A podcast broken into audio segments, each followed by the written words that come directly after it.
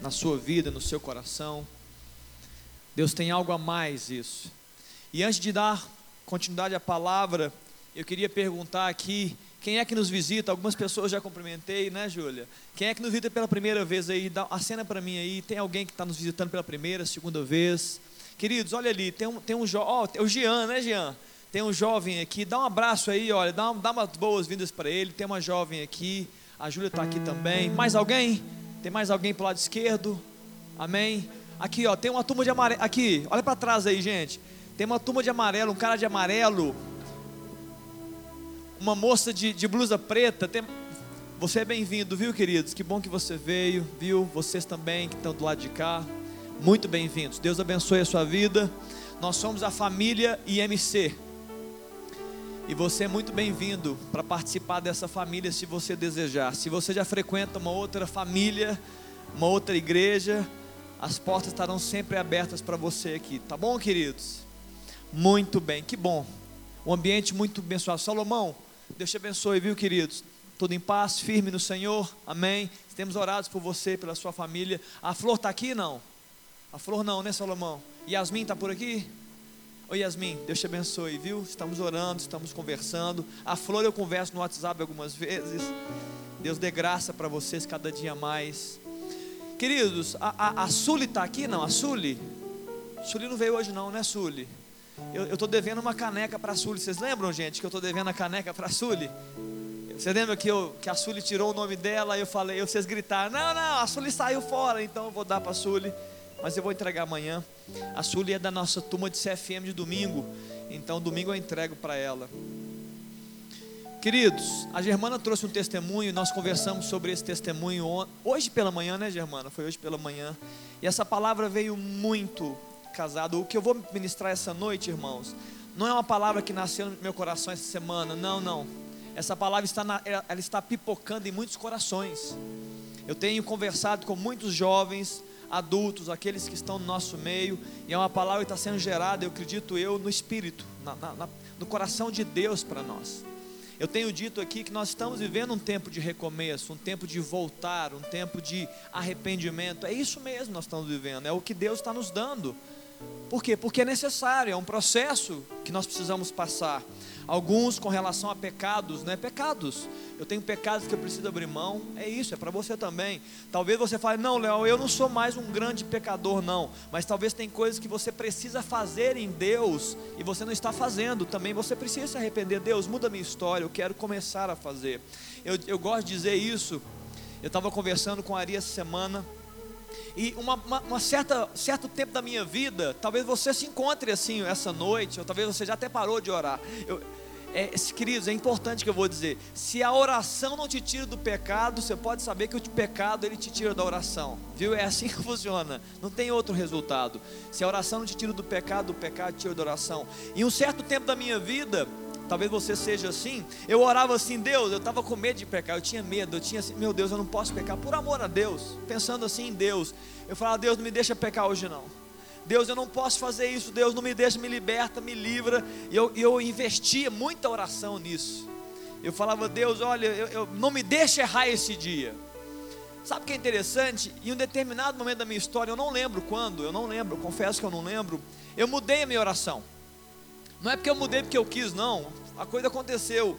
E eu parei de orar, dizendo: Deus, não me deixe errar, Deus. Não me deixe errar, Deus. Hoje eu não quero errar. Eu não quero errar. Não, eu comecei a falar assim: Deus, eu quero acertar nessa manhã, nesse dia. Deus, me dá acertos. Me dá a palavra certa, me dá o sentimento certo, me dá o comportamento certo, me dá a revelação certa. Porque, querido, sabe o que é interessante? Quando você estiver fazendo aquilo que Deus te mandou fazer, você não vai fazer aquilo que Deus não te mandou fazer. É, é, é simples ou não? Eu vou repetir aí. Depois você põe no Insta, tá bom, gente? Se você estiver fazendo aquilo que Deus te mandou fazer, você não vai fazer aquilo que Deus não te mandou fazer. Simples. Podemos orar e ir embora. Vai para sua casa, vai orar a Deus. O que, que, que, que o Senhor quer que eu faça? Porque quando você estiver fazendo o que Deus te mandou fazer, você não vai fazer o que Deus não te mandou fazer. Simples. Hashtag fica la dica é espanhol, porque eu falo inglês, espanhol também. Fica. Um dia eu conto o caso da minha esposa lá, né, Ali, nem hoje não, né? Hoje vai, vai perder o clima aqui. Um dia eu conto o caso da minha esposa, ela é poliglota, ela fala português, português e português. Ela fala muito português do Brasil, português de Portugal, ela é ótima. Depois não ri um pouquinho da, com a Aline. Querido, se você estiver fazendo aquilo que Deus te mandou fazer, você não tem tempo para fazer aquilo que Deus não te mandou fazer. E eu queria falar hoje sobre um tema que é muito poderoso, é um tema que pregaram antes de Jesus, Jesus pregou e os que vieram depois dele pregaram. Então eu sou um privilegiado nessa noite, porque eu vou pregar aquilo que Jesus pregou. Olha só, em Mateus no capítulo 4, no verso 12. Ô Léo, você, tá, você pode me ajudar, Léo? Eu vou botar alguns textos aqui. Esses textos são importantes essa galera visualizar. Nem todos trouxeram Bíblia, né? Então, Mateus no capítulo 4, no verso 12. Olha que legal. E depois eu vou ler rapidamente o 12, o 13 e o 17. Olha só. Ouvindo, porém, Jesus que fora João preso, João Batista, tá? João Batista fora preso, retirou-se para a Galiléia. Jesus foi para a região da Galiléia e, e deixando Nazaré, ele foi morar em Cafarnaum. Olha o 17, é o mesmo contexto. Daí por diante, Passou Jesus a pregar e a dizer o quê? O que estava dizendo, gente? Arrependei-vos, porque está próximo o reino dos céus. Jesus começou a pregar: arrependei-vos, porque está próximo o reino dos céus. Olha que interessante, Mateus no capítulo 3, um pouquinho antes, no verso 1 fala assim: olha, um pouquinho antes, naqueles dias apareceu quem? João Batista pregando no deserto da Judéia e dizia: O que que ele dizia, gente? Arrependei-vos, porque está próximo o reino dos céus. João Batista, lembra disso? João Batista, o precursor de Jesus, pregava: Arrependei-vos, porque está próximo o reino dos céus. Jesus, ele veio e ele fala assim: João Batista tá, ele foi preso, então agora é minha vez, eu vou pregar: Arrependei-vos, porque está próximo o reino dos céus. Quando em Atos capítulo 2, o Espírito Santo, ele foi derramado, Atos 2, Léo, o Espírito foi derramado sobre os homens. E aí o, o pessoal começou a falar assim: olha, esses caras estão bêbados, porque eles estavam caindo, eles estavam falando em línguas, eles estavam, eles estavam bêbados, eles estavam tontos pela presença de Deus, tontos, eles perderam um pouco o equilíbrio, né, físico inclusive. E aí as pessoas que estavam olhando aquele ambiente falavam assim: esse pessoal está bêbado, porque são nove da manhã e eles parecem embriagados, são uma vergonha. Se tivesse às seis da tarde, tudo bem, mas nove da manhã, embriagados. E aí o que acontece? Pedro se levanta lá no verso 14 e ele fala assim: se levantou Pedro com os onze e começou a pregar. E ele começou a falar de Deus, começou a falar de Jesus, começou a falar de coisas que eles não sabiam. E aí no verso 36 ele fala assim: olha, esteja, Atos 2, 36, esteja absolutamente certa, pois toda a casa de Israel, de que a este Jesus que vós crucificastes, Deus o fez Senhor e Cristo. Ouvindo ele estas, eles estas coisas, compungiu-se-lhes o coração, e perguntaram a Pedro e aos demais apóstolos: Que faremos, irmãos? Respondeu-lhes Pedro, queridos, o que que Pedro respondeu para eles? Arrependei-vos, e cada um de vós seja batizado em nome de Jesus Cristo para a remissão dos vossos pecados, e recebereis o dom do Espírito Santo. Queridos, João Batista, antes de Jesus, pregava: arrependei-vos, porque está próximo o reino dos céus. Jesus começa o seu ministério dizendo: arrependei-vos, porque está próximo o reino dos céus. Pedro começa o seu ministério dizendo: arrependei-vos, sejam batizados, para que sejam perdoados seus pecados e recebam o Espírito Santo de Deus. Ao que parece é um discurso bastante importante na Bíblia, amém? Não? Sim ou não? Você, se você leu a Bíblia, não, é um discurso bastante importante e poderoso, porque todos pregaram, quem antecedeu Jesus, o próprio Jesus, e após Jesus pregando arrependimento. Queridos, o que significa arrependei-vos? Deixa eu trazer um pouco de entendimento para você. O que significa arrependei-vos? Querido, outra tradução possível é voltai para Deus.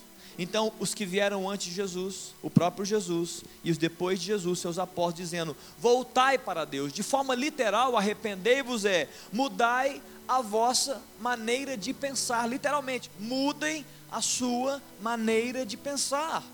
Expressão que convida o quê? A uma mudança radical, radical, queridos, não pequena, Arrependimento é uma mudança radical com relação ao pecado, um retorno para Deus. É isso que é arrependimento genuíno. O mesmo verbo pode ser traduzido por converter-se. O mesmo verbo pode ser mudar de atitude, abandonar o pecado. Isso é o que? Processo do arrependimento. Agora, o que, que não é arrependimento? O que, que não é?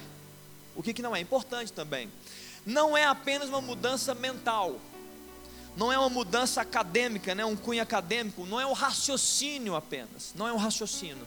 Não dá para ter arrependimento só no raciocínio, um pesar ou um remorso. Simplesmente, tipo assim, né? Errei, né? Errei. Não devia ter feito, né? Errei. Ou então você fala assim, olha, falhei feio, hein? Falhei, pastor. Falhei, pai. Falhei, mãe. Ixi, que coisa. Quando pior você piora as coisas. Quando pior você ainda argumenta, justifica. Aqui, ó, eu não estou sozinho nessa não, viu? Tinha muita gente também. Ó, então você fala, tem muita gente fazendo coisa pior aí do que eu, hein? E você argumenta e justifica. E um aprendizado, viu, jovem? Eu aprendi, na, eu aprendi comigo mesmo, tá? Eu aprendi sofrendo com Deus. Quem é bom de justificativa é ruim de arrependimento. Quando você argumenta demais, você vai ter dificuldade de se arrepender verdadeiramente diante de Deus. Não, bem, não é bem assim não, Deus, é porque o mundo é mau, hein? O mundo é mau, Senhor. O Senhor sabe, o Senhor esteve aqui, queridos. Não vem com justificativa para cima de Deus, não. Deus sabe todas as coisas. Você tem que abrir seu coração mesmo. De acordo com 2 Coríntios, no capítulo 7, olha que legal. 2 Coríntios 7, Léo, esse também eu queria que abrisse, depois eu vou dar uma folga para você. 2 Coríntios, no capítulo 7, o apóstolo Paulo, ele está falando sobre arrependimento. E ele fala sobre algo muito importante com relação a esse processo poderoso de Deus sobre o arrependimento. Olha no verso 8.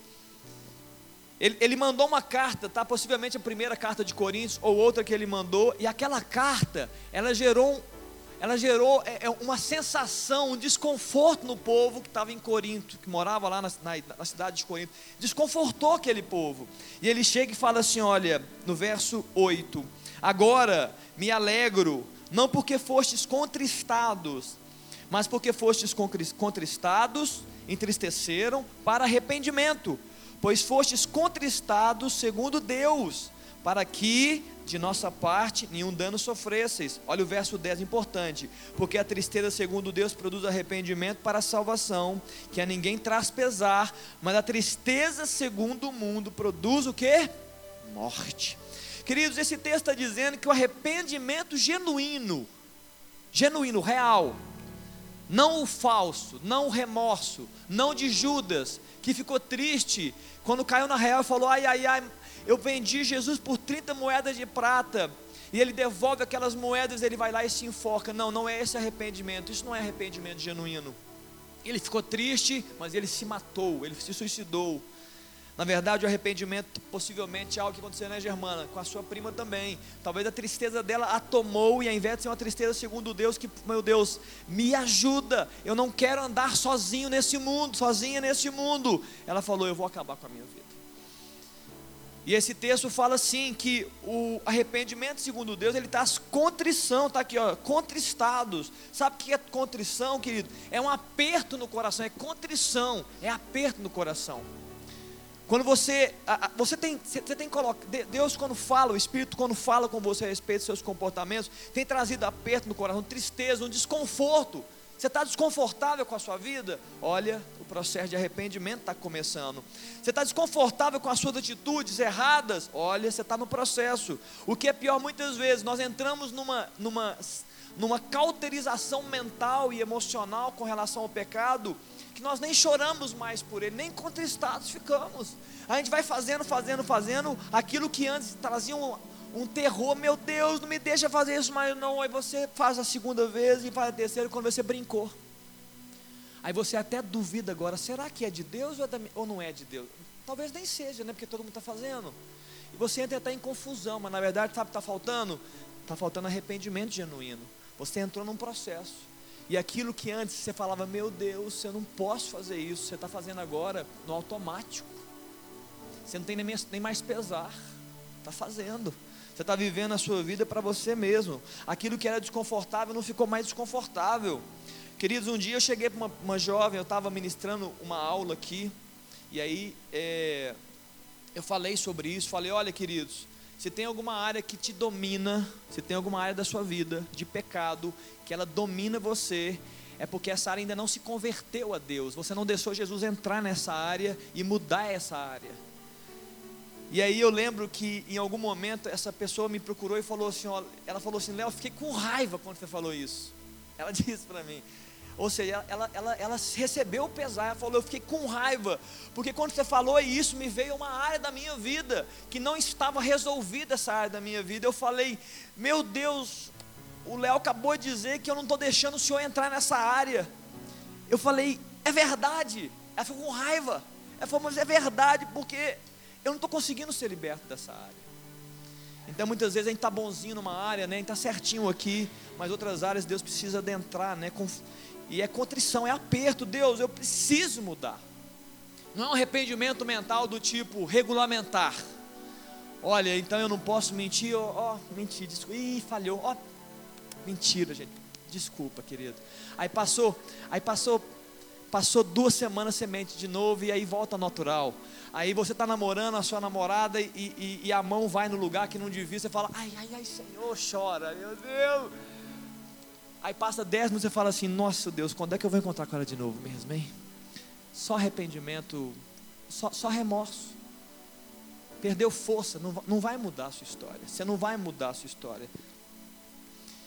Você tem que falar, Deus, eu não quero mais, eu não quero mais. Isso é arrependimento. Queridos, por que a mensagem de arrependimento naquele tempo? Por quê? Uma boa pergunta. Por que, que João Batista pregava arrependimento? Por que, que Jesus pregou arrependimento? Por que aqueles que vieram depois de Jesus pregar arrependimento? Eu, deixa, eu, deixa, eu, deixa eu me ajudar um pouquinho. Por que, que o Léo está pregando arrependimento aqui em sábado à noite?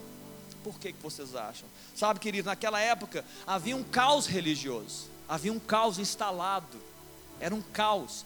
Segundo, a, segundo, os teóricos e os estudiosos da Bíblia, entre o último livro do Velho Testamento e o primeiro livro do Novo Testamento, a boca de Deus se calou.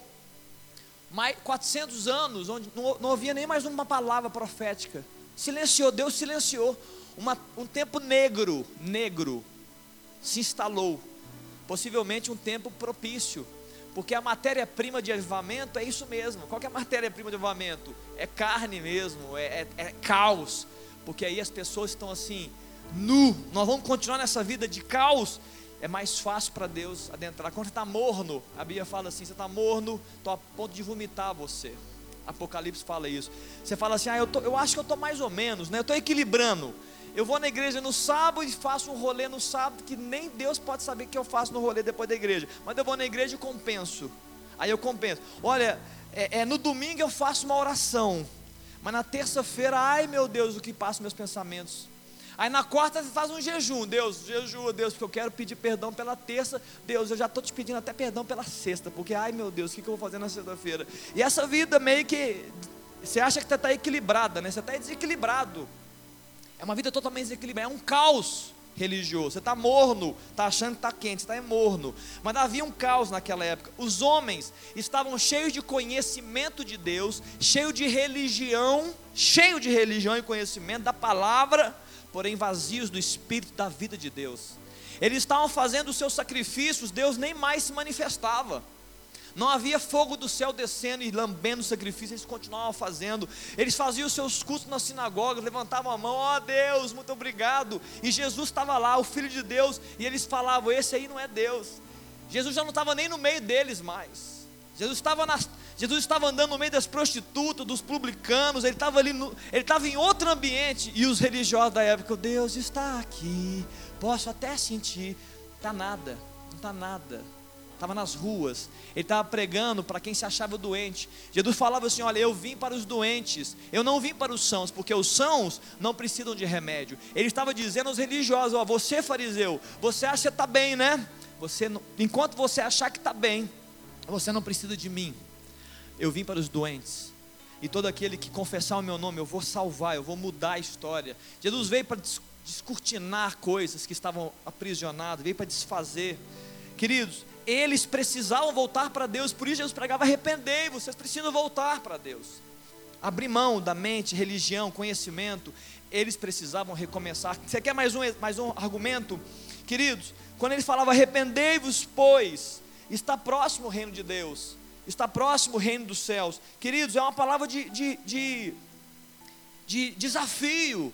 Olha, tem algo melhor por vir. Arrependam-se, porque tem algo melhor para vir. Tem coisas mais preciosas de Deus para você viver. Tem coisas mais é, é, espirituais, celestiais, mistérios de Deus para você viver. Então arrependam-se. Porque tem coisa mais especial para você viver, ao invés dessa vida terrena, carnal, fria, congelada diante de Deus. Mas e se não houvesse arrependimento, eles não receberiam esse melhor que estava pra, por vir. Jesus ia passar e não ia ser reconhecido. Muitas vezes Jesus está passando a nossa vida, ele, estava, ele quer varrer as nossas, varrer, ele quer limpar coisas, ele quer tirar coisas, e você nem está percebendo que ele está ali. Aí ele quer fazer, você não deixa, porque você acha, você não sabe se é ele. Será que é Jesus que está falando isso comigo ou não? Talvez você está me olhando aí e você fala assim: será que isso é de Deus para mim? Será que esse pensamento acabou de vir na minha mente a respeito da minha própria história é o meu consciente? É o meu inconsciente? É a minha mente ou é o Espírito Santo falando comigo? Muitas vezes você fica assim. Você está me ouvindo aí, Deus está falando com você coisas que eu não estou dizendo. Você fala assim, não, isso aí, já que o pastor não citou, não é de Deus. Você acha que eu vou citar tudo aqui? Claro que não, deixa Deus falar com você. Ele vai falar muito mais do que eu estou falando. É um, um, um dia arrependimento assim é como uma preparação para algo novo, no mesmo texto de Mateus, capítulo 3, que João Batista está pregando arrependimento, olha o verso 3: Porque este é o referido por intermédio do profeta Isaías: Voz do que clama no deserto, preparai o caminho do Senhor, endireitai as suas veredas. É isso. Arrependimento é uma preparação para algo que está por vir, é um tempo de endireitar a caminhada. Nós precisamos endireitar a nossa caminhada e preparar o nosso coração para algo que está por vir. Em Josué, no capítulo 3, no verso 5, quando Josué assume, Moisés ele morre, Josué assume. Queridos, Deus queria levar esse povo do deserto, eles estavam no deserto, 40 anos do deserto. Você já viveu uma vida do deserto, físico? Muitas vezes alguns aqui estão vivendo uma vida no deserto emocional, outros aqui estão vivendo a vida no deserto espiritual. E aí eles estavam vendo aquele deserto e, e Moisés morre. E aí Deus fala assim: levanta Josué, Moisés, ele vai assumir a liderança do povo, ele vai me levar para a terra prometida, a terra Canaã, a terra que manda leite e mel, o melhor, uma terra que não eu não vou precisar nem mandar maná para vocês, não. Vocês vão pegar no pé. Lá tem mel, lá tem fruta, lá vocês vão plantar e vão colher, é lá. E aí Josué chega no capítulo 3, no verso 5, e fala assim: olha, santificai-vos hoje, povo, porque amanhã Deus fará proezas e maravilhas no meio de vocês. Então, esse é o processo, você precisa passar por ele. Tem áreas da sua vida que, se você não se propor a entrar nesse arrependimento, as maravilhas e as proezas de Deus não vão chegar. Você precisa falar assim: meu Deus, quais áreas eu preciso entregar para o Senhor? Eu vou entregar, porque porque eu quero as maravilhas e as proezas entrando no meu coração, na minha mente. Só que o mundo é tão sagaz, porque o mundo está nos enganando, queridos, o mundo está nos enganando. O mundo está dizendo demais, o mundo está fazendo demais, a nossa carne está falando alto, nós temos inimigos, né? Um dia eu vou falar sobre os nossos inimigos, mas nós temos muitos inimigos. Mas o Espírito Santo, querido, ele que te direciona, viu, jovem? É ele que faz. Eu posso falar aqui 30 horas de microfone e mudar e depois vir outro, mas é o Espírito Santo. A palavra de Deus fala em João 16, 8. O Espírito Santo é Ele que convence o homem do pecado, da justiça. E a minha oração, e nós temos orado, tem pessoas acordando de madrugada. Deus está levantando algumas pessoas aqui para orar de madrugada. Nós estamos orando, Deus, Espírito Santo, toma lugar de honra e convence os homens, convence-nos, convence dos nossos pecados, dos nossos erros. Gera Deus a tristeza, né? Gera em nós a tristeza segundo Deus, para operar o que? Arrependimento. Não estamos querendo que ninguém fique triste segundo os homens, não, tristeza segundo Deus. Pai, eu não posso continuar do mesmo jeito. Olha que interessante, no mesmo contexto deles, no mesmo contexto, Mateus 3, o, o, de João Batista, ele fala no verso 8 assim: olha, que fala do arrependimento: produzir, pois, frutos dignos de arrependimento. Ou seja, o arrependimento, ele precisa ter consequências. Frutos são consequências. Olha, não é só um discurso, não é só o seguinte, olha, eu estou arrependido, viu, pelo que eu fiz. Tá bom. Qual é o próximo passo seu? O seu próximo passo é remir, o seu, é remir a sua vida, é restaurar o seu coração, é não fazer de novo. Isso é produzir frutos dignos de arrependimento. Não é discurso, não é falácia, não é mental. Deus, eu não vou fazer de novo. Isso é fruto digno de arrependimento. O apóstolo Pedro, quando está pregando lá no 2, ele falou: Que faremos, pois, irmãos? Ele fala: Arrependei-vos. Ele chega no verso 40 e fala assim: Ó, salvai-vos desta geração perversa. Ele está dizendo: Salvai-vos. Queridos, nós estamos envolvidos numa geração perversa. Perversa essa geração que estamos vivendo. E aqui está piorando. Cada dia que passa, piora. Nós precisamos nós temos que fazer uma escolha. É uma escolha muito clara. Se você quer andar com Deus intensamente ou não. A, palavra minha, tá? A palavra minha para você. O que Deus tem colocado no meu coração nesse, né, já há algum tempo, não é porque eu assumi a juventude, não, é já há algum tempo. É que nos últimos dias, nos dias do Senhor, queridos, não vai ter como não ser, se consagrar a Deus e ser muito diferente do mundo. Não vai ter como. Não vai ter como os, os, homens de Deus, as mulheres de Deus, os filhos de Deus, eles vão andar no mundo de forma muito diferente do mundo. Não tem como. É, não, não, dá para ficar mais ou menos, entendeu? Que não dá para falar assim, não, deixa eu fazer, deixa eu beijar, é igual, é, beija-flor, né? Deixa eu beijar, deixa, dá um beijinho na igreja, um beijinho no mundo. É, é, o crente Raimundo, né? Um pé na igreja, um pé no mundo. Não dá, pra, não vai dar mais, não vai dar, querido, não vai dar. Não vai ter isso não. É, é, o crente seis horas, né? Você conhece o crente seis horas? Ele só chega na, na igreja, ele fala assim: pequei, seis horas por mim, seis horas por mim, mas não muda de vida. É seis horas, é seis horas, não é, não é horário não, gente, é seis horas, vocês oram. Não vai dar tempo para fazer mais isso. Nós vamos ter que, vamos ter que tomar decisão, igreja. Você jovem vai ter que tomar as suas decisões. Em Atos capítulo 19, o apóstolo Paulo, ele vai para a igreja de Éfeso, ele está na cidade de Éfeso, ele começa a pregar, e olha o que acontece na cidade.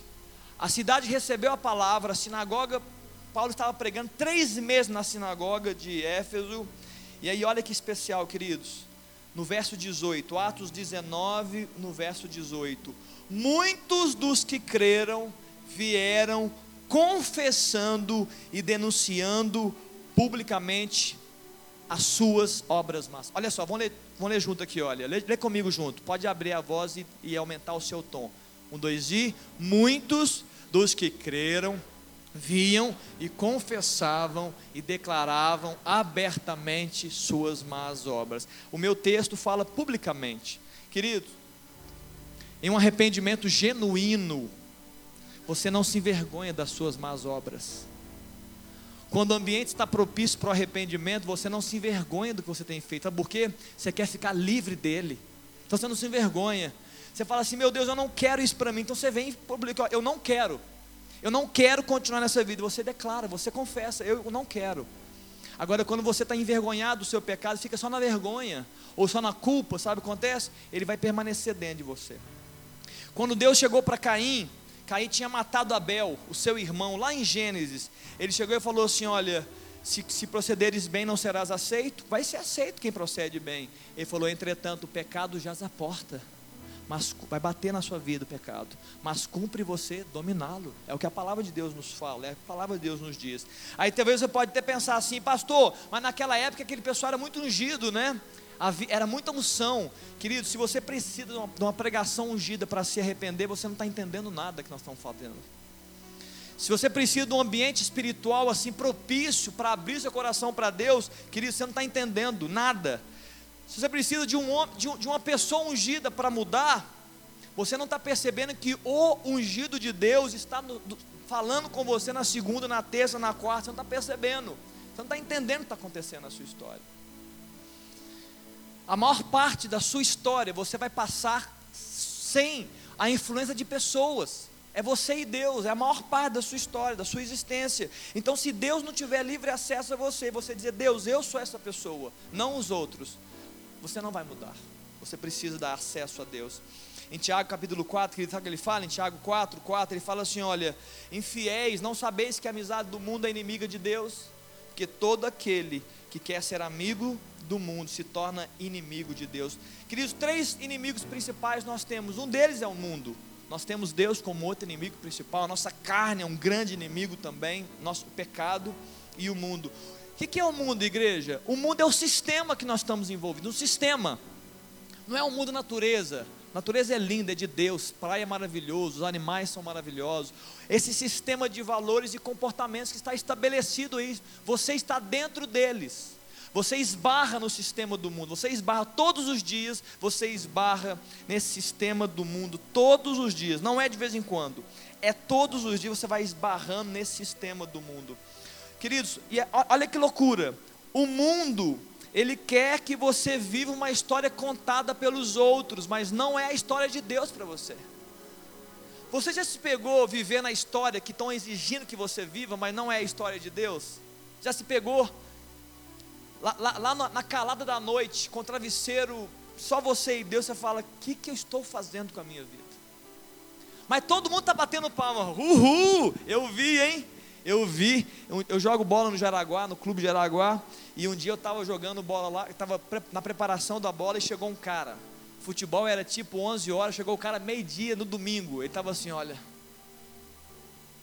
é um jovem, numa ressaca, Aí chegou a galera rindo para ele, falou assim: Eu te vi ontem, hein? que isso, você estava você tava se acabando, como se fosse algo bom. Você estava se acabando ontem, hein? Eu, te vi, eu vi você lá. Ele, todo arrebentado. Ele falou: É, ontem eu aproveitei. Estou vendo o aproveito que você está tendo. Não jogou nada, não jogou nada. Metade do tempo ele falou assim: Gente, não está dando não Tá não, está aproveitando a vida, está achando que está aproveitando. Esse é o engano do mundo. O engano do mundo é esse: ele acha, ele produz uma, uma propaganda que você está aproveitando do mundo, mas na verdade é o mundo que está se aproveitando de você. Você está sendo alimentado pelo mundo. Querido, Deus não te fez para ser alimento de ninguém, muito menos de Satanás, muito menos desse mundo. Você não pode viver assim. Muitas vezes você está vivendo uma história inventada Disseram que você tem que fazer, porque todo mundo faz e você acaba acreditando nisso. Engano. Queridos, você não vai viver uma história de um homem, uma história de uma mulher que contam. Você tem que viver uma história de um homem de Deus contada pela palavra de Deus. Você quer ver uma história que vai, vai dar certo? Viva a história pela palavra de Deus. E não pelo que os outros estão dizendo. E não pelo que você segue no Twitter, ou no Instagram, ou no Facebook. Não, não, não. Siga a palavra e faça aquilo que a palavra de Deus está dizendo para você fazer. Você vai ter sucesso na sua vida. Queridos, qual mensagem está chegando até nós? Qual mensagem está chegando até nós? Eu, eu, eu não vocês, veem filme, vocês veem muito filme ainda, não vem? Continua vendo, né? Porque a minha geração via demais. Porque vocês gostam de séries também, que eu sei. Né? Minha geração não tinha muitas séries, mas nós temos muitos filmes. Tanto série quanto filme. Querido, eu queria que você pense, pensa aí, jovem, pensa aí, quem está casado ou não. Me lembra um filme, aqui só tem, só tem adulto aqui, né, gente? É, acima de 13, né? Posso falar umas coisas aqui, né? Ô, gente, se você não entendeu, pergunta para seus pais, viu o que eu vou dizer aqui. É o seguinte, pega um filme, uma série que você vê. Eu quero que você lembre aí, um filme, uma série que tinha uma, que parecia que era uma relação sexual entre o marido e a esposa, entre a coisa certa, papai e mamãe. Algum vão ter dificuldade de lembrar um filme aí que tem, que tem, é, é, que parece que a cena de sexo era papai e mamãe. Agora, se você falar assim, Léo, lembrei, lembrei, lembrei, lembrei. Se você botar uma na mesa, eu ponho 10 mil filmes e, e séries que apresentam namorados e namoradas tendo relação sexual. Me apresenta um que eu apresento 10 mil filmes, 10 mil cenas de séries, 10 mil. Olha, mas o que está dizendo? Que isso é propaganda do mundo. A propaganda do mundo é essa. Sexo é bom na época do namoro, é gostoso no namoro, porque quando casa nem tem. Inclusive ninguém sabe até hoje, porque eu não sei até hoje como que a Sara nasceu. Eu, eu, eu e Ali nós estamos em dúvida. Como que a Sara nasceu, né? Eu não sei. Cadê a Sara? Sara? Né, Sara? Como que foi que ela nasceu? A Rebeca é outra incógnita. A Rebeca mais nova, não, depois de seis anos de casado, nasce a Rebeca. Não, foi oito anos de casado. Depois de oito anos de casado, nasceu a Rebeca. Mistério. É um mistério. Sabe o que acontece, queridos? O mundo está contando uma história e está querendo te encaixar nela. É isso que ele está fazendo. Ele está contando uma história. Você acha que eu não tenho. E, e as festas, querido? Na, na, e as festas dos filmes ou das séries? Queridos, e as festas? Cheio de droga, cheio de bebida, cheio de mulher bonita e homem bonito, e a galera tá divertindo. Queridos, a vontade que dá é eu queria participar daquela festa ali, estou sendo sincero para você. Falei, meu Deus, deve ser bom demais essa festa. Eu quero entrar nela. E todo mundo pulando, tunk, tunk, tunk, tunk. Falei, gente, essa galera deve estar tá feliz demais. Essa galera deve estar divertindo demais. Deve ser bom demais essas festas. E, e, e, e o bom uso da droga, hein? Nossa, a droga vem, todo mundo vê aquelas coisas, todo mundo sai feliz. Oh, alegria, gente. Falei, Deus, será que esse negócio deve ser bom assim mesmo? Queridos, é, é, é, o mundo produzindo propagandas, propagandas, ele te dando vontade de fazer coisas que a palavra de Deus fala que não é. Hoje não tem tanto isso, não, mas na minha época, quando eu era mais novo, queridos, eu estou sendo sincero para vocês, porque eu, eu não preciso mentir para vocês. As melhores propagandas eram as de cigarro, não era, Marquinhos? O Ari, a vontade que eu tinha, eu falei, gente, quando eu crescer, porque eu era adolescente, eu não podia fazer isso escondido dos meus pais. Quando eu crescer, eu prometo que eu vou fumar. Que eu quero pegar as mesmas mulheres que esses caras pegam.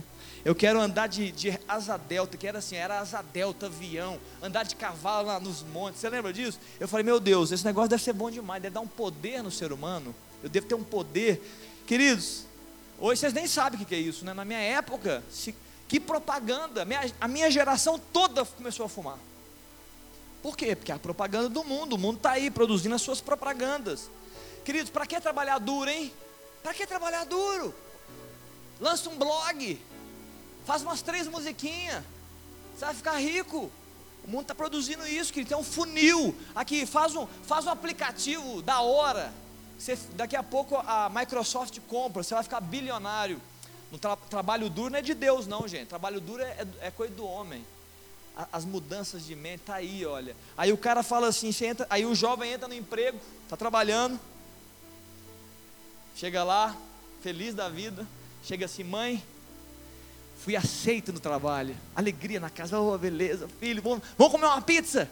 Entrou no estágio, não, não, fui efetivado, é beleza, tá alegria, primeira, primeiro mês alegria. Lá no sexto mês fala assim, aí filhão, como é que tá o trabalho, pai? Mãe, Dali é um antro de serpente. Só tem gente ruim ali, não vou aguentar aquele negócio não. Ali o pessoal explora a gente, trabalha demais. Não posso nem entrar no Facebook e falo que é proibido pelas, pela norma da empresa, não posso entrar nem no Face. A vida toda entrava no Face, não dava WhatsApp, agora a pessoa fica monitorando. Acho esse negócio não é para mim não, o negócio de trabalho não é para mim não. Querido, a mensagem está aí, ó, dentro de você, está ficando forte.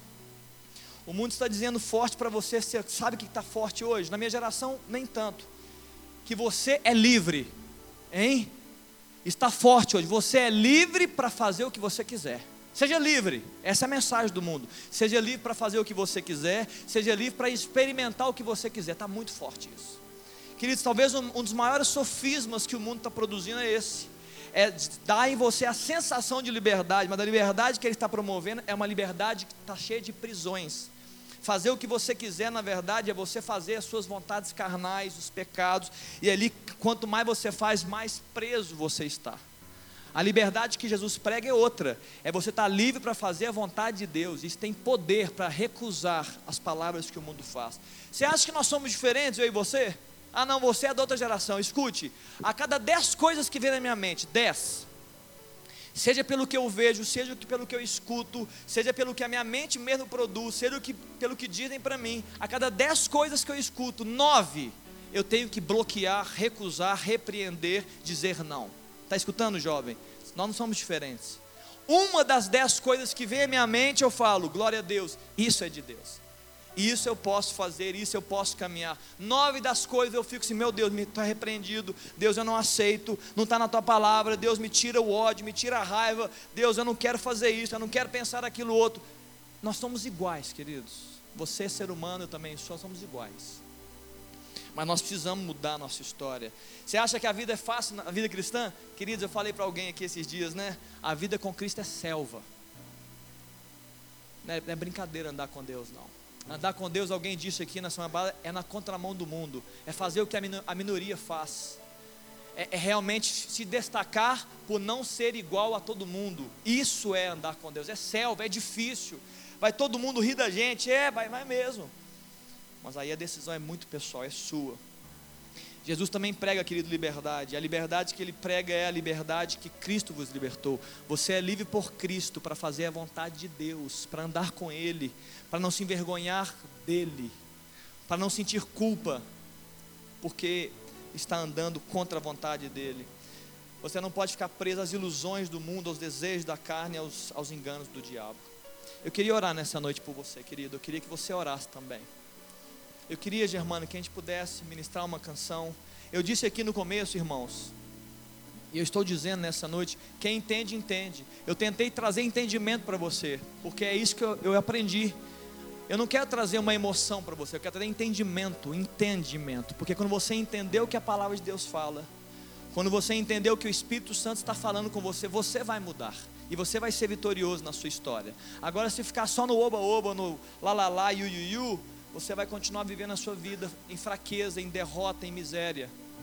Queridos, não tenha dúvida, o diabo quer te colocar em miséria de vida. Você pode escrever isso. Todas as propagandas do mundo, essa, essa força do sistema, é para te colocar em miséria. É para te colocar para baixo mesmo. Se você quiser, eu disse aqui no começo, né, que na verdade só o Espírito Santo pode te convencer. E nessa noite nós estamos orando por isso. Eu queria que a gente pudesse é, continuar cantando assim. Mas antes de cantarmos efetivamente, eu queria que você você pode ficar sentado, se você quiser ficar em pé, você fica em pé. Se você quiser se ajoelhar, você se ajoelha diante de Deus. Eu queria que você falasse: Meu Deus, pergunta aí para Deus, de olhos fechados, fala: Deus, talvez Deus até já te falou isso. Talvez Deus até já te falou enquanto você estava aqui. Deus, tem alguma área da minha história, da minha vida, que eu preciso colocar diante do Senhor, que eu preciso me arrepender, que eu preciso passar limpo hoje com o Senhor, que eu preciso realmente dizer: Deus, eu não vou continuar fazendo isso. Como nós falamos aqui em 2 Coríntios, queridos, não é uma área só de, não é só entendimento, não, é uma área que deve trazer o que? Aperto no coração. Deus, eu não vou fazer mais isso. Eu não vou continuar nessa trajetória. Eu não vou ouvir o que a maioria diz, eu não vou fazer o que a maioria faz, eu vou fazer o que a palavra de Deus fala. Talvez nessa noite, queridos, você queira é, abrir seu coração para Deus, dizer: Deus, é isso. Eu já disse aqui uma frase uma vez, escuta, essa frase é muito importante, ela, ela, me, ela me ajudou na minha trajetória. Muitas vezes a gente acha que Deus é o Deus do não pode. Em algum momento da minha trajetória eu pensei assim: Deus, nosso Deus é o Deus da restrição. Ele quer tirar tudo da gente. Ele não quer a gente fazer nada. Queridos, eu já falei aqui, vou repetir. Deus não te pede santidade para te impedir de fazer aquilo que você quer. Ele, ele te pede santidade para que Ele não seja impedido de fazer na sua vida aquilo que Ele quer. Porque enquanto você anda em pecado, enquanto você escolhe, enquanto, enquanto você faz más escolhas, você está acumulando sobre a sua vida coisas que não vêm de Deus. São semeaduras suas, são colheitas suas, não são de Deus. Vamos cantar essa canção? Fica de olhos fechados. Se você sabe cantar essa canção, canta. É uma canção muito antiga, mas é muito especial. E é um clamor pelo Espírito, querido. Vamos clamar que o Espírito Santo possa falar conosco, possa dirigir nossa vida. Gasta um tempo com o seu Deus aí. Não olha para o lado. É você e Deus.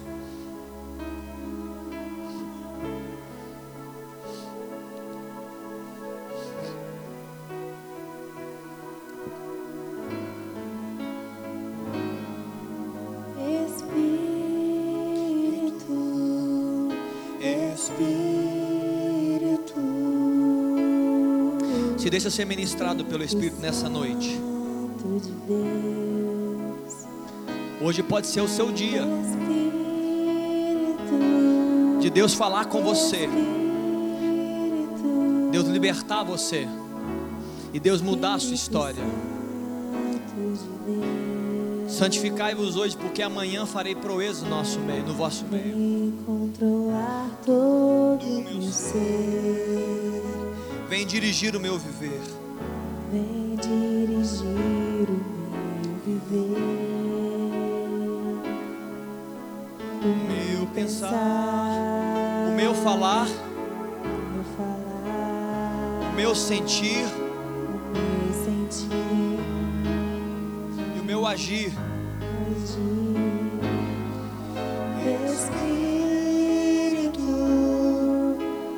Deus falar com você agora e onde você está.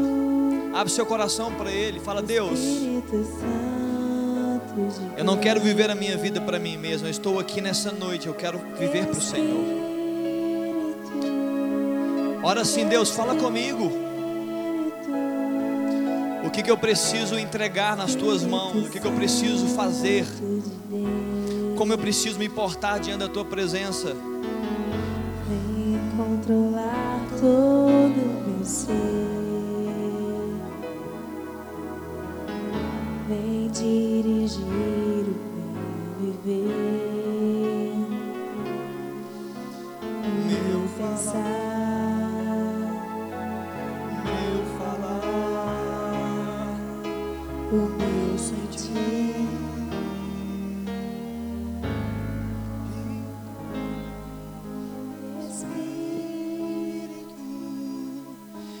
enquanto você está aí de olhos fechados, eu queria que você orasse a Deus agora. Você e Deus. Você e o seu, você e o seu Senhor. Eu estou, te, eu estou te incentivando a fazer isso nessa noite. Você está aí no seu sentado, você está aí orando a Deus fala assim: Deus, eu preciso me arrepender, eu preciso mudar a minha história, eu, preciso, eu não posso fazer as mesmas coisas, eu não posso, ó Deus, continuar fazendo, ó Deus, respondendo da mesma forma. Queridos, tantas são as coisas que nós temos, mas se hoje, se você ouvir a voz do Espírito, não endureça seu coração. Queridos, muitas vezes nós estamos envolvidos, você talvez esteja envolvido em relacionamentos manipuladores. Muitas vezes você está, você está manipulando pessoas, você, você usa da sua sedução para que as pessoas façam o que você quer.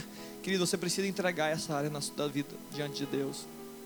Muitas vezes nós somos agressivos, está dentro de você uma ira, uma agressividade forte, e você é agressivo com as pessoas, e você é duro com as pessoas, e você reage rapidamente, queridos. Queridos, isso não é de Deus para você, isso é seu, mas não é de Deus para você. Você precisa se arrepender disso.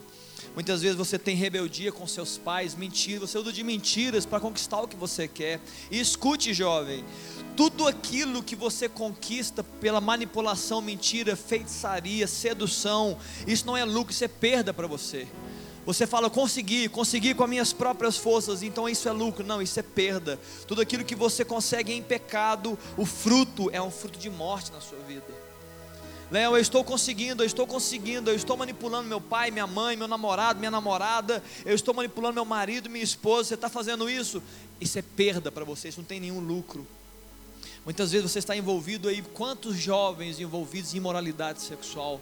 Querido, está muito forte. Nós estamos até achando que é normal, a, a, a quantidade está tão grande que nós estamos até achando que é normal. Queridos, não tem nada disso. A palavra de Deus não muda pela intensidade do mundo.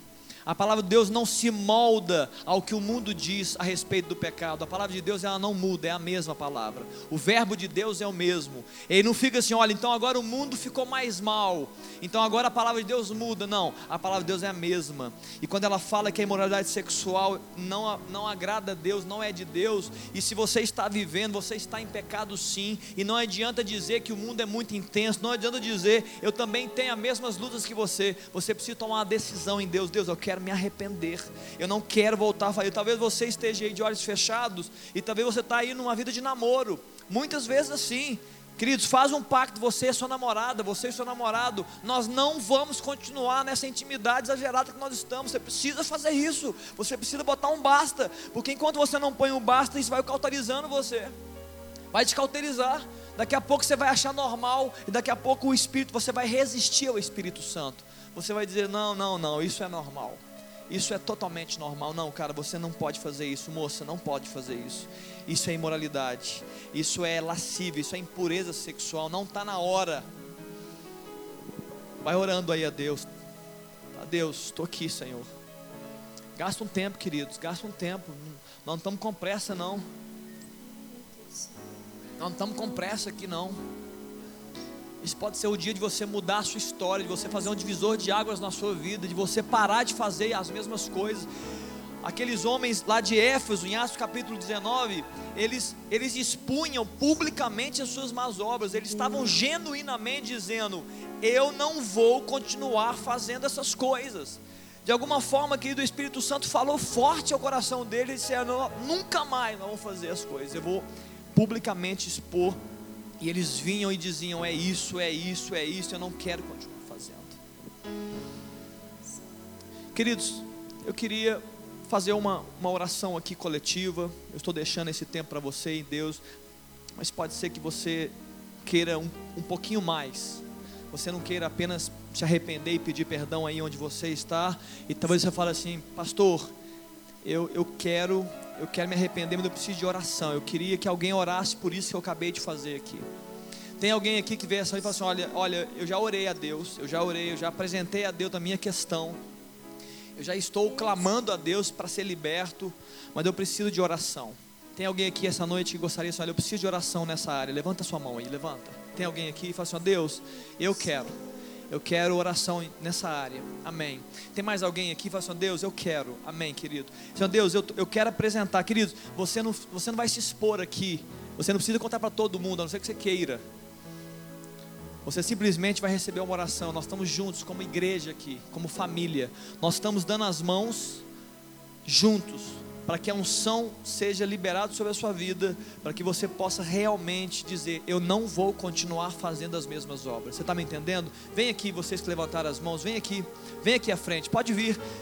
Assim, ó, eu quero oração. Tem uma área na minha vida que eu não estou conseguindo. Eu lembro do Dani, né, Dani? Dani Black. Um dia ele contou isso essa noite. Um dia ele contou pra gente. Ele expôs publicamente, né, Dani? Você falou na igreja, né? Então não tem nem vergonha. Cadê o Dani, gente? O Dani está lá atrás. E ele falou assim: Olha, vem cá, gente, vem cá, chega aqui, vem cá, alguns homens, chega aqui pessoal. Mas aqui, eu sei que tem mais pessoas para vir. Mas o Dani um dia ele falou assim: Olha, que ele ficou preso. Quantos anos, Dani? Quantos anos preso? Dez anos. Muitos anos. O Dani um dia ele chegou e falou assim: Olha, eu fiquei preso muitos anos na pornografia. Ele disse isso publicamente aqui. Isso é arrependimento genuíno. Ele falou assim: Olha, e eu tinha vergonha de falar para as pessoas. Eu falei: Eu não vou falar para ninguém o que eu estou vivendo, porque eu tinha vergonha de falar. Sabe o que está acontecendo? Ele ficou preso 10 anos, ou, ou alguns anos que ele falou. Quando você está vivendo uma vida de pecado, uma vida de erros, e você tem vergonha de falar, ou pior, você começa a justificar, ou pior, você fala assim: não, não, isso não é muito pecado. Sabe o que acontece? Escreva, você vai continuar vivendo essa mesma vida por um tempo, e o que é pior, você vai sofrer os impactos de uma vida de pecado. É isso que vai acontecer. Queridos jovens, escuta o que eu estou dizendo. Deus quer, Deus quer um tempo de recomeço para a sua vida, para você que está me ouvindo aqui. É um tempo de recomeço, é um tempo de, de unção nova de Deus, para a gente poder viver proezas e maravilhas. Mas esse é o processo que nós temos que viver um processo de mudança de mente real eu não vou continuar realizando as mesmas obras. Vamos orar por essa turma aqui. Eu não sei nem quantos vieram. Né? Eu quero orar por você, para que Deus dê, dê poder sobre você. Se você quiser vir, pode vir. Eu quero esperar. Queridos, escute o que eu vou dizer aqui antes de orar por eles. É importante que eu vou dizer. Olha só, quem está ali por último? Está ali o Samuel, né? Samuel está um dos últimos, né? Queridos, escute. Eu sei onde vocês podem chegar em Deus. Eu sei. Fácil. Queridos, eu, eu vejo vocês e eu, é fácil para mim ver onde vocês podem chegar em Deus. Agora, eu também sei onde vocês podem não chegar por decisões e escolhas próprias. Fácil, queridos. Não é? Um pouco pela experiência de vida, ok. Um pouco pela palavra de Deus, mas é fácil. Eu olho para vocês e eu sei onde vocês podem chegar em Deus saúde espiritual, emocional, física. Eu sei disso. Porém, eu também sei onde vocês podem não chegar em Deus. Muitos que adentram as nossas igrejas e comunidades e famílias se perdem no caminho. A Germana, ela disse bem, ela tinha uma prima que levou ela para a igreja. Cris, a, a prima levou ela para a igreja. Em algum momento a prima se perdeu. Parece loucura a gente falar um negócio desse. Alguém que levou alguém para a igreja, foi se esfriando, se esfriando, e alguma hora a vida falou: Meu Deus, eu não quero mais viver, eu não aguento mais viver. Você precisa passar por esse processo. Deus, essa é a área. Hoje, essa é a área, Deus. Talvez, talvez na semana que vem você fale, Deus, agora é outra área. Eu já venci nessa, glória a Deus, vamos para outra. Queridos, se você não glorifica a Deus com a sua história e com a sua vida, você está glorificando uma outra pessoa. Ok? Leva, leva para sua casa isso. Se o que você faz não glorifica a Deus, tem alguém recebendo a adoração da sua vida. Você é um ser criado por Deus para adorar a Deus. Tudo que você faz produz adoração. Talvez você não saiba disso, né? Talvez você ache que você é só um indivíduo na terra, né? Não, não, não, não. Você foi criado para adorar a Deus. Você é um ser de adoração. Foi isso que você foi criado para adorar a Deus. Quando você vive a sua, vida, suas atitudes, seus comportamentos, você não adora a Deus, tem alguém dizendo: Eu quero receber a adoração desse jovem, dessa, desse homem, dessa mulher. Ou você está adorando a você mesmo pelas suas atitudes, ou você está adorando, mesmo inconsciente, a Satanás e ao mundo e é esse complexo sistema. É assim que funciona. Não tem, não tem explicação, é isso mesmo. Simples assim. Mais alguém quer vir, que dá mais uma chance, mais alguém quer, quer, quer oração nessa hora? Fica de pé todos aqui, todos. Vamos orar juntos. Talvez vocês, alguns de vocês aí estão com vergonha de vir aqui à frente. Amém, queridos. Mas que Deus possa completar essa obra no seu coração. Possa falar ainda mais, possa te acordar. Eu disse aqui, tem pessoas que estão acordando de madrugada. Queridos, eu, eu, não é, é para te não é para você ficar sem sono, não, tá? Mas é para você poder mudar de vida. Se preciso for, que Deus te acorde de madrugada e para que você exponha diante dele aquilo que ele precisa tomar. O Espírito precisa tomar você, querido. O Espírito Santo precisa tomar você, tomar. Se deixe ser tomado pelo Espírito. Feche seus olhos aí, põe a mão no seu coração, se você quiser, se você desejar. Ó Deus, eu clamamos nessa noite, Jesus, clamamos nessa noite. Ó Deus, como a tua palavra de Deus, a tua palavra nos falou nessa noite, ó Deus, o apóstolo Paulo pregou três meses. Ó Deus, em algum momento, em algum momento, ó Deus, aqueles homens entenderam a palavra, olharam para dentro de si e perceberam que as suas obras eram más. E por esta razão, ó Deus, como está lido, Deus, eles vieram publicamente denunciando as suas más obras. E a tua palavra diz, ó Deus, depois que a tua palavra ia sendo expandida e ampliada dia a dia. Ó Deus, a minha oração, Deus, que o teu Espírito Santo, o Espírito de Deus, ó Deus, nós, nós clamamos é pelo Senhor, Pai, que o Senhor possa convencer, Deus, fazer um arrasto, Deus, de convencimento no nosso meio, mais convencimento. Ó Deus, mais unção, Deus, para convencer os jovens sobre a sua própria história. Nos convence, Deus, nessa noite. Nos convence, Espírito Santo. Nos convence, Deus, das nossas más obras. E que não haja, Deus, nem vergonha, nem culpa, nem, Deus, para que nós possamos confessar diante do Senhor e declarar nossas más obras. Ó Deus, esse que aqui vier aqui à frente, Deus, dá poder, Pai, poder, unção mesmo, unção mesmo Ó oh Deus, entra nessa história. Orações foram feitas aqui essa noite. Ó oh Deus, eu não sei quantas orações foram feitas. Deus, o Senhor sabe todas que foram feitas. O Senhor sabe cada área que foi apresentada. Aqueles que vieram aqui à frente, aqueles que ainda que não vieram. Eu sei, Deus, que o Senhor sabe. Ó Deus, toma essas áreas. Ó Deus, amplia como a tua palavra nos ensinou, Deus, nesse processo de arrependimento. Amplia o aperto no coração, Pai. É do Senhor, Deus. Não é tristeza segundo o homem Tristeza segundo Deus, amplia isso no nosso coração, Pai. Ó Deus, traz choro mesmo, choro de mudança, traz isso, Deus, pesar. Nós, de nós não podemos manter as mesmas obras, não, não. Ó Deus, o Senhor tem mais para nós. O Senhor tem mais para cada jovem que veio aqui essa noite. Ó Deus, então libera poder e graça, Deus, para que nós possamos andar nos teus caminhos, andar nesse processo, ó Deus, de livramento ó Deus, de abrir mão de coisas para o Senhor, ó Deus, de abrir nosso coração para o Senhor, de entregar coisas para o Senhor e receber coisas do Senhor. Sim, esse processo nos ajuda, Deus. Oh Deus, nos salva dessa geração perversa, Espírito Santo. Oh Deus, nos dá a mente de Cristo. Quantas mentes cauterizadas pelo mundo, o excesso de propagandas enganosas acaba se tornando verdade mas Deus só há uma verdade, a verdade é o Senhor, é a verdade é o Verbo de Deus, Pai. Eu clamo pela, pelo Verbo, que é a palavra de Deus, que vem adentrar o coração e mente desses jovens, dos nossos corações e mentes. Oh, Deus, faz separação entre alma e espírito, junta as medulas, Deus. As, as motivações, ó Deus, as intenções do coração, Pai, que sejam expostas, que a tua luz brilhe, que as trevas, ó Deus, sejam colocadas em xeque, sim, Deus. Se preciso for, Pai, que nas madrugadas, nas noites, no individual, que o Senhor possa expor as trevas dentro, as trevas, ó Deus, que temos pensado, vivido, comportamentos errados, ó Deus, e nos dá choro mesmo, contrição, Deus, para que nós não, não venhamos a voltar a fazer as mesmas coisas, Pai. Faz isso, Deus, para a tua glória, Jesus, para a tua glória, ó Deus, para a tua glória, é a minha oração em nome de Jesus. Amém, queridos. Amém. Deus te abençoe. Deus te abençoe. Queridos, muitas vezes parece que o, que o ambiente, o ambiente serra, né? É, a luta é grande. A luta é grande. Você é alvo. Você é um alvo, queridos. Você é um alvo de luta. Lembra disso quando você sair daqui hoje. Lembra disso quando você acordar amanhã. Você é um alvo. Você está na selva mesmo. Não brinca não.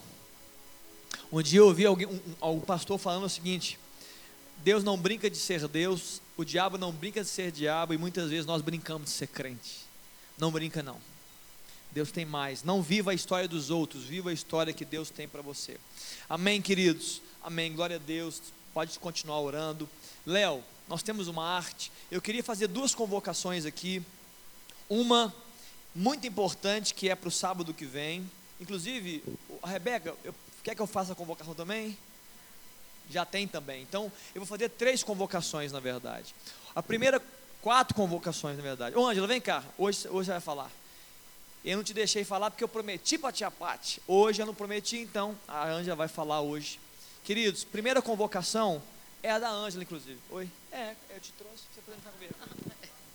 Boa noite, gente. Então, nosso acampamento do DINC está chegando, 21 de abril.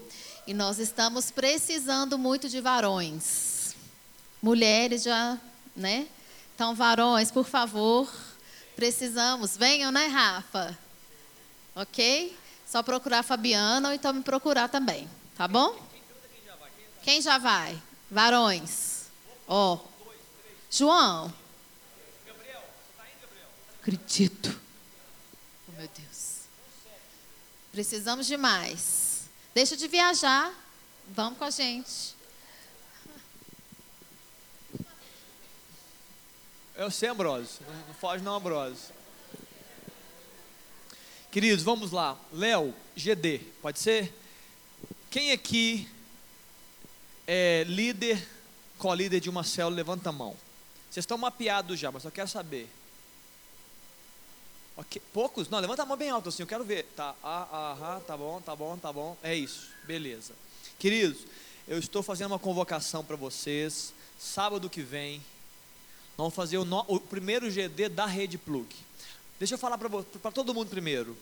Nós temos isso no nosso coração, que nós, que nós queremos pastorear vocês, não somente no púlpito, não somente no CFM, mas na célula, nas casas. Nós temos várias casas, se você não sabe, várias casas que se reúnem durante a semana, jovens, moças, homens, mulheres de várias idades, para poder falar de Deus, para poder orar uns pelos outros e você é convidado. Se você não está em célula, procure uma. Ponto. Falei para vocês, deixa eu falar para os líderes e co-líderes aqui. O que, que nós estamos fazendo? O que eu quero fazer nesse sábado, líder e co-líder, às nove da manhã, aqui comigo, sábado que vem. Nós estamos fazendo um mapeamento de toda a nossa comunidade. Para quê? Para melhorar o pastoreio. Não, isso não é uma estratégia, não é esquema, não. Sabe o que é isso? É para que o cuidado de Deus se estabeleça no nosso meio. Eu, eu, eu estou vendo aqui gente na, sozinho aqui, né, um lá no final. Ninguém aqui pode ficar sozinho. Tá vendo, jovem? Viu? Fala assim a pessoa do seu lado. Ninguém pode ficar sozinho. Fala aí. Ninguém pode ficar sozinho. Ninguém pode ficar sozinho. Você não pode andar sozinho. Nós queremos andar juntos com você. Como eu não consigo andar junto com você o tempo todo, nós temos células e temos pessoas que querem andar com você. É isso que é igreja para mim. Cuidado, pastoreio, abrir o coração. Talvez hoje você veio aqui e a palavra falou com vocês. Você acha que eu não estou vendo? Eu estou aqui, você acha que eu não estou te vendo, não, né? Eu vi gente, gente com lágrimas nos olhos aqui. Eu olhei de longe, eu vi gente que não veio aqui à frente. Ok. Eu sei que Deus falou ao coração de muitas pessoas aí. Talvez você tenha vergonha de vir aqui à frente. Talvez numa célula você fala com a pessoa, você fala com a sua líder, com uma amiga. É importante você isso. Então esteja entendendo. E o que eu vou fazer para vocês, líderes com líderes? Nós estamos mapeando, estamos querendo trabalhar isso, uma estratégia de Deus para que ninguém fique sozinho, que a gente quer construir um ambiente onde todos possam ser abençoados através das nossas células, tá bom? Vamos falar sobre isso e falar também das suas próprias células, para que a gente conheça aí a dinâmica, né? A dinâmica que acontece com vocês. Amém, queridos? Nove da manhã. Daqui a pouco a gente manda uma arte para vocês, vai cair no Insta, vocês vão estar sabendo, mas já marquem. Segunda coisa, 13 de abril tem arte? Quer vem cá, vem cá, Beca. Pode falar aqui também. Aí é o bom que eu, eu Ei, gente, tudo bem? Então, eu vim aqui falar sobre um super evento que vamos fazer sábado que vem para todo mundo que é do Ministério do Louvor. Vamos ter um super churrascão da Rede Plug. Então, quem canta, quem toca, quem dança, tô brincando, dança não. Quem faz alguma coisa no ministério, não, não vai ter jeito, Gabi, dessa vez, tá? Tô brincando. Todo mundo que participa do Ministério de Louvor nós estamos preparando um momento muito bacana de comunhão, tá bom? Então, é, quem precisar, né, G, de maiores informações, principalmente sobre quanto vai ser, galera, pode falar ou comigo ou com a G. Dá um tchauzinho aí, G. E tem que ser ainda hoje, tá, gente? Porque é sábado que vem já. E aí a gente precisa fazer todas as compras, né, G? E olha, é churrasco do Mano, pai da Cacá, é alto nível, e churrasco do pai da G. E do Lu, né? Eu não posso esquecer do Lu, né, Lu? tá bom, galera? Então, ainda hoje, até mim ou a G, beleza? Que a gente vai passar mais informações aí. Aí tem a arte também sobre quem vai é, cantar que é o Mário, sei lá, como é que chama. Ah, tá. É, Léo, põe a outra arte. Aí, gente, é o seguinte, sábado que vem, quem vai estar tá aqui responsável pelo louvor vai ser o Felipe Maia, ele veio aqui já há mais ou menos um ano e pouquinho atrás. Ele é da Getsemane. Então, vale super a pena. Todo mundo aqui, sete e meia, vai ter Felipe Maia e banda. Beleza? Pessoal, semana que vem está meio cheio para alguns, né? Para mim, com certeza estará. De manhã, de tarde, de noite. Eu vou tirar o meu dia para estar tá com vocês de manhã, de tarde, de noite. Calma, viu? Fica triste não. Uma semana depois é feriado viu? Sexta-feira é Semana Santa, aí você vai poder dar uma descansada. Ok, pessoal? 13 de abril de manhã, 13 de abril à tarde para alguns do louvor e 13 de abril à noite. Vai ser intenso, hein? Vai ser intenso. Amém, queridos? Aqui, é, é teve gente que fez aniversário essa semana, não teve? Teve alguém não? Quem fez, quem fez essa semana aniversário? Quem fez? Oi? Que, Débora? É, tá, tá, tá convidando todo mundo para sua casa? Que dia? Beleza. O André, você fez que dia de aniversário? De março? Então vem cá, André, vamos orar. Você recebeu a oração semana passada? Então vem cá, vem cá. Aê, beleza. Beleza. Mais alguém, gente? Alguém que veio aqui meio que visitando a gente, fez aniversário semana passada? Quem está orando por todo mundo aqui? Não? Vem cá, Vitor. Vem cá. Você que está ministrando aqui sobre o, sobre o ano, vem cá orar um pouquinho. Vamos abençoar a vida do André. Ô, ô Celo. Ô Bruno. Você também não veio aqui não, senhor. Eu, não, eu lembro de você. Vem cá, vem cá, Bruno. Vem cá. Nós oramos pelo Bruno? Ah, não, nós oramos, pelo, oramos por você, Bruno. Oramos ou não oramos? Não, então vem cá, ué. Então vem cá, ué. A gente, todo mundo junto. Ô, ô Celo, você chegou agora. Garrou, cara? Sete e meia, amigão. Bem-vindo, você, tá, é bem-vindo, viu? Ô Flor, nós, nós, vimos aqui o Salomão, seu irmão, feliz com Salomão, com Yasmin. Deus te abençoe, viu, Flor? Tamo juntos, viu, gente? Tamo juntos, viu? Bom ver vocês aqui. Eu vi que vocês chegaram depois também, mas vocês estão na bênção. Ô Vitão, abençoa o Brunão e o